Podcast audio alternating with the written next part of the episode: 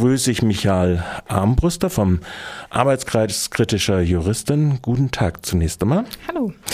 Eingeladen habe ich euch, dich speziell äh, zu eurer schnellen Reaktion auf eine Aktion, die am Freitag stattgefunden hat.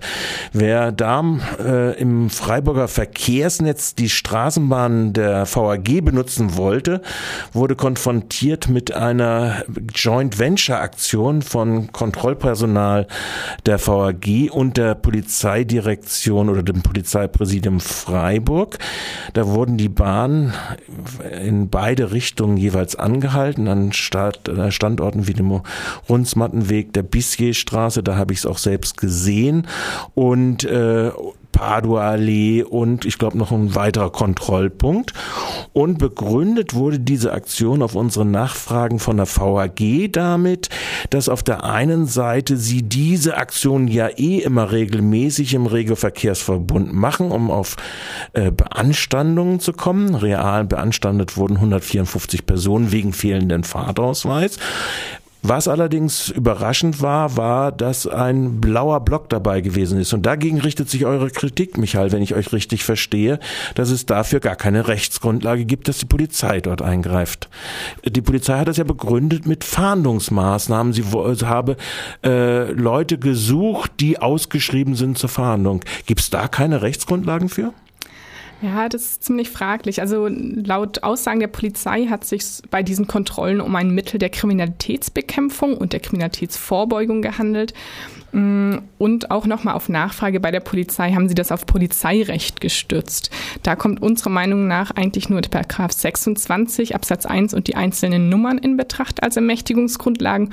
Und die sind eben auch schon allein verfassungsrechtlich äußerst umstritten, weil sie eben weit im Vorfall, äh, im Vorfeld ähm, ohne eine konkrete Gefahr stattfinden und alle Personen auch unabhängig von ihrem Verhalten, also auch wenn sich eine Person völlig unverdächtig verhält, betrifft.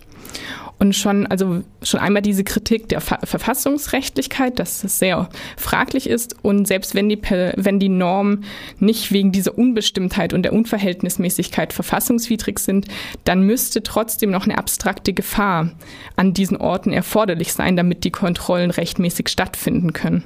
Und was jetzt an einem normalen Vormittag in der Straßenbahn eine abstrakte Gefahr oder so gefährlich sein soll, das sehen wir eben sehr kritisch und sind uns da nicht so ganz sicher, ob die Polizei das auch ähm, begründen kann, was sie da getan hat.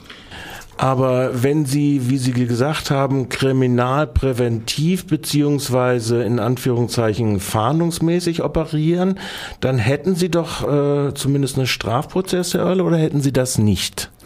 Ja, wie gesagt, sie stützt es eben gerade nicht auf Strafprozessual, sondern auf Polizeirecht. Das ist die Aussage der Polizei. Und deshalb muss diese abstrakte Gefahr da sein. Und ja, dann haben wir uns auch gefragt, was ist problematisch, außer dass diese Kontrolle unserer Meinung nach rechtswidrig ist. Das ist einerseits ein ungerechtfertigter Eingriff in die Grundrechte, der immer sehr kritisch, also jeder Eingriff in die Grundrechte sollte kritisch begleitet werden. Mhm. Und dadurch sehen wir auch eine Durchsetzung, Durchsetzung von hegemonialen Ordnungsvorstellungen, die in der Praxis in diesen Kontrollen in der VAG natürlich auch die Gefahr von Racial Profiling und von der Gefahr von Diskriminierung mit sich bringt, weil die Frage ist, wer wird verdächtigt, wer ist, wer sieht verdächtig aus im, ähm, ja, in den Augen der Polizei, denn auf Nachfrage hatte die Polizei geäußert, sie haben stichprobenartig kontrolliert. Eine ältere Dame mit einer Einkaufstüte würden sie natürlich nicht kontrollieren, die sei natürlich von vornherein unverdächtig. Deshalb sehen wir schon die Gefahr, dass natürlich immer die, ähm, ja, wie immer im Allgemeinen als verdächtig angesehenen Personen, junge Männer mit ähm, nicht äh, blonden Haaren und nicht blauen Augen verdächtigt werden, bei denen eventuell mal Drogen in den Taschen gefunden werden. Aber der Mann im Anzug, der vielleicht gerade an seinem Laptop oder an seinem Handy große Wirtschaftsstraftaten plant, der kann durch so eine Kontrolle natürlich nicht gefunden werden. Das heißt, es ist hier ähm, ja eine Kontrolle nach einer ganz speziellen Kriminalität. Kriminalität ist, das ist kriminologisch mittlerweile nachgewiesen oder eindeutig, dass Delinquenz ubiquitär ist, also überall antreffbar. Und nur die Kontrollen der Polizei beschränkt sich eben auf genau diese Kleinkriminalität, die man in der Straßenbahn vielleicht finden kann, wie Drogen in der Tasche oder Fahren ohne Fahrschein. Ähm, wir haben, ich meine, erstmal, es kommt ja noch was dazu. Also wenn man die Standorte sich nochmal der Kontrolle anguckt, dann liegt zum Beispiel die Bissierstraße zwischen zwei Flüchtlingsunterkünften, nämlich der äh, Notaufnahme in der äh, beim Rohrgraben im alten ADAC-Gebäude und äh, der in der Bissierstraße selbst, also Runzmattenweg wäre dann der Zugangspunkt dabei, wo jemand dann eingestiegen ist. Also mhm. jeweils von einer Seite.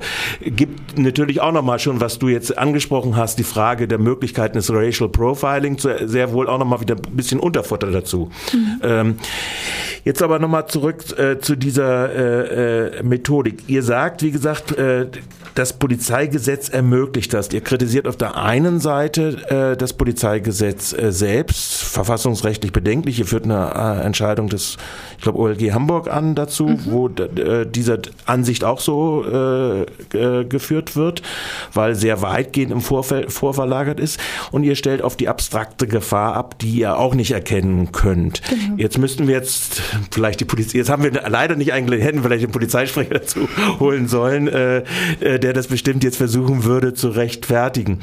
Ähm, aber natürlich ist ähm, die Frage, äh, mir kam jetzt äh, unmittelbar so dieses äh, Allerweltsdelikt, Erschleichen von Leistungen, wo es ja auch durchaus Kritik in der Literatur zumindest gibt, ob das überhaupt ein adäquates kriminalpolitisches Phänomen sei, mhm. als Delikt auszuweisen.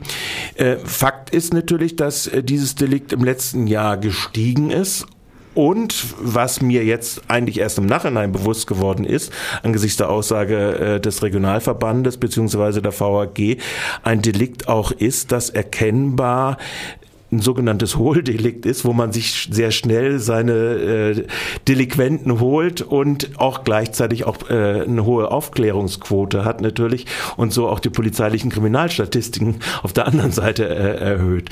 Äh, das war so unsere Mutmaßung jetzt eher dazu, äh, weshalb solche Aktionen auch gerne gemacht werden. Ja, wobei da die Frage ist, äh, ja, du meintest gerade schon, die Aufklärungsquote ist bei Fahren ohne Fahrschein relativ hoch. Man braucht einen solchen Einsatz, der sieben Stunden geht, der flächendeckend drei Straßenbahnhaltestelle über sieben Stunden kon kontrolliert nicht, um allein das Fahren ohne F Fahrschein zu, ähm, zu verfolgen. Und ähm, da möchte ich auch nochmal zurückgehen auf die Ermächtigungsgrundlagen. Die wurden geschaffen, um diese abstrakte Gefahr abzuwenden. Also zum Beispiel die Nummer drei, die ist ge ähm, geschaffen, um Abwehr von terroristischen Straftaten zu ermöglichen. Da geht es um größere Delikte als nur das Fahren ohne Fahrschein. Das kann die VAG ähm, meiner Meinung nach ziemlich alleine. Sie nimmt die Personalien auf. Wenn die Person sich weigert oder keinen Personalausweis dabei hat, dann wird die Polizei dazu gerufen. Es muss nicht eine gesamte Straßenbahn ähm, kontrolliert werden, um diesem ich diesem sogenannten Problem des Fahren ohne Fahrscheins ähm, ja, Herren oder Herr zu werden.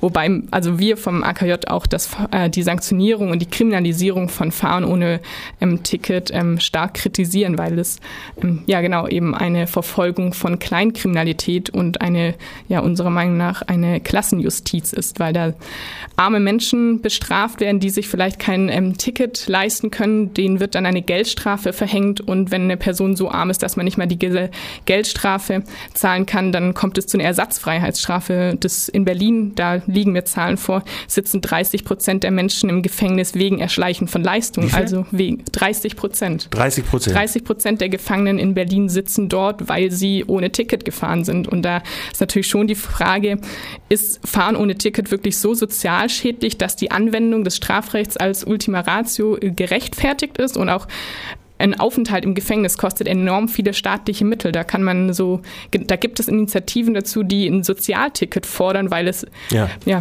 kostengün ja, weil es kostengünstiger ist, den Menschen einfach das Ticket zu zahlen, als sie dafür zu sanktionieren, vor Gericht zu ziehen und im schlimmsten Fall eben ins, ins Gefängnis zu setzen über den Weg der Ersatzfreiheitsstrafe, genau. was das ja immer bei diesen Geldstrafen ist.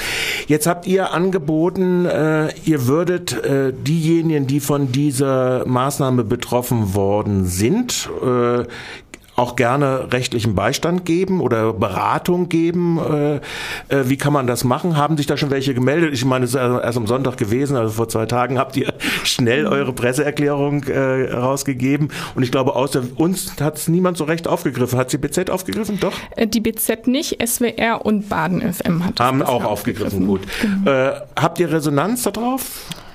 Äh, von der Bevölkerung noch nicht. Also wie gesagt, die Stellung oder die Pressemitteilung gibt es seit zwei Tagen.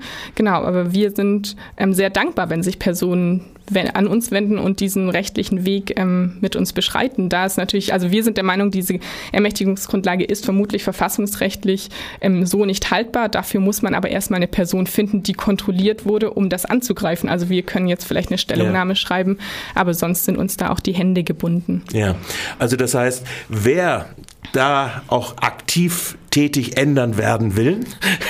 Das kämen nur die, äh, äh, wie gesagt, wir haben ja, äh, der VAG-Sprecher hat gesagt, zwei Prozent äh, sind äh, beanstandungsfähig gewesen äh, in den vergangenen Aktionen. Also kämen nur die paar tausend oder die jetzt kontrolliert worden sind in Frage, die möglicherweise dann auch eine Klagebefugnis hätten, dagegen vorzugehen. Also, wo kann man sich daran wenden dann? Ähm, auf unserer Homepage akj-freiburg.de findet man alle Kontaktdaten. Und also ja, wir akj-freiburg.de und ihr freut euch und ihr werdet dann eure äh, Erfahrung, Wissen und Kenntnisse äh, des Rechtes einbringen, um das erfolgreich zu bestreiten. Ich bedanke mich auf jeden Fall bei deinem Besuch jetzt hier bei Radio Dreigland und wünsche noch uns allen einen schönen Tag. Danke. Ciao.